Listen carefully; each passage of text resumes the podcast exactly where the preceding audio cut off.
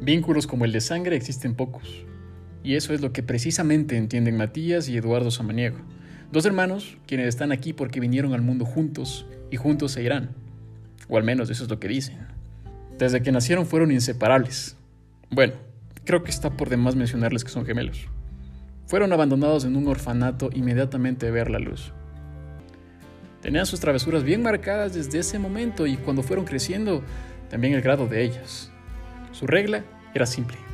Tenían que adoptarlos a los dos o a ninguno. No iban a permitirse divididos. Además eran idénticos, así que si creían que uno era bueno, pues dos iban a ser el doble de bueno.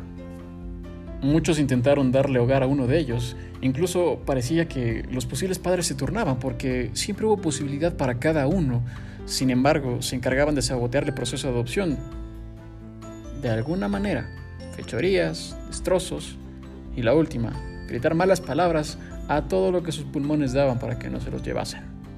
El tiempo pasó, de forma en que cada vez el orfanato se preocupaba debido a que estos habían alcanzado una edad en la que era difícil conseguirse adoptados, por lo que barajaban ya la opción de deshacerse de ellos lo antes posible.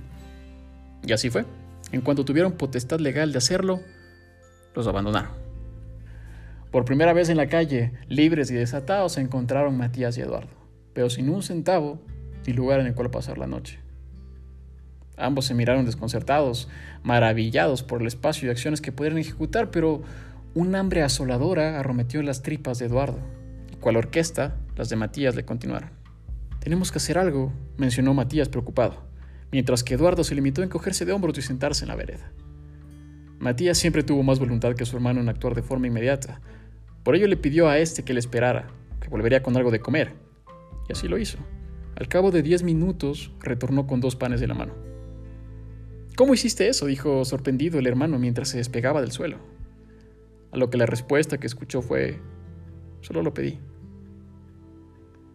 Aquella primera noche solventaron su hambre, pero no su necesidad de techo, por lo que se acomodaron en un rincón en un callejón con cartones que habían encontrado y cobijáronse con su ropa de repuesto, que escasa era. A pesar de ser iguales físicamente, definitivamente eran distintos por dentro, ya que en medio de la oscuridad de la ciudad, Eduardo no pudo pegar ni un ojo. Lo que para su hermano era la voluntad de hacer algo, para él era la inconformidad.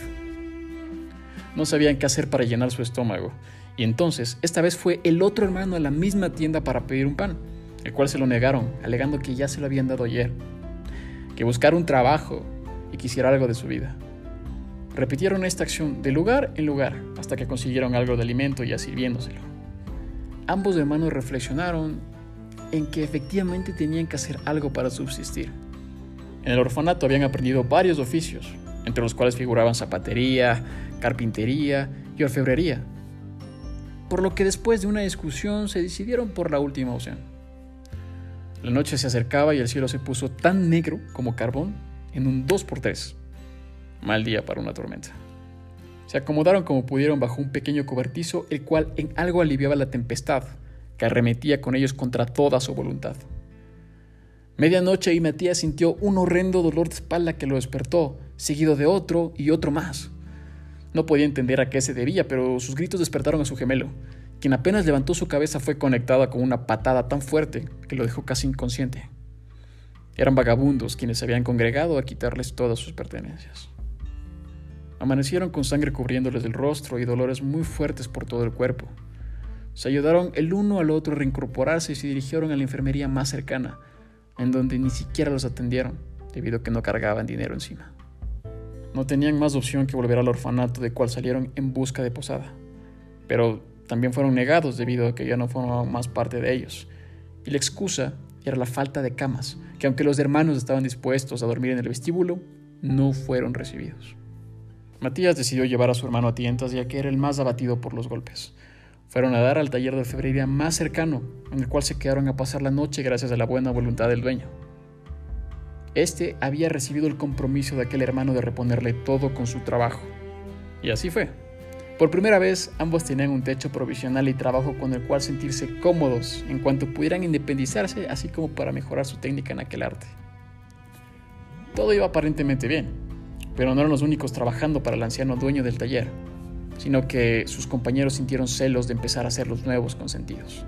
Más aún, después de que el anciano, en su asombro por su gran trabajo, decidiera elevarle su paga. Tan odiados llegaron a ser Matías y Eduardo, que a la hora de la salida los invitaron a tomar un trago en un bar cercano. Amargo sabor se llevaron a ser emboscados y golpeados, pero esta vez no se les llevaron más que sus ganas de seguir creyendo en el mundo al que había salido a exponerse. Al día siguiente agradecieron con su vida al anciano y dejaron el taller cargando sus ahorros, con los cuales montaron un humilde taller propio, el cual comenzó a atender a precios muy, muy bajos. Eran tan hábiles, pero tan hábiles con lo que hacían, que nadie sospecharía siquiera que eran falsificaciones, que la plata no era plata y el oro no era oro, que las esmeraldas no eran esmeraldas y las perlas no eran perlas. Todo era como los mismos hermanos, similares por fuera, pero distintos por dentro. Siempre hay algo que sale mal en los planes malévolos. Nada es perfecto y las personas terminan cayendo. Era cuestión de tiempo para que eso pasara con Matías y Eduardo, que más temprano que tarde terminaron siendo apresados debido a la mala calidad de una joya falsificada, encargada por la mismísima esposa del comisionado general de la ciudad. Yo creo que el mundo trató mal a los hermanos. Desde su mismo nacimiento recibieron desprecio. Son la imagen de la unidad y la separación. Solo se tienen a ellos mismos. No necesitan de un espejo para reflejarse porque solo les bastará con fijarse el uno en el otro. Existen como individuos separados, pero como cuerpos únicos.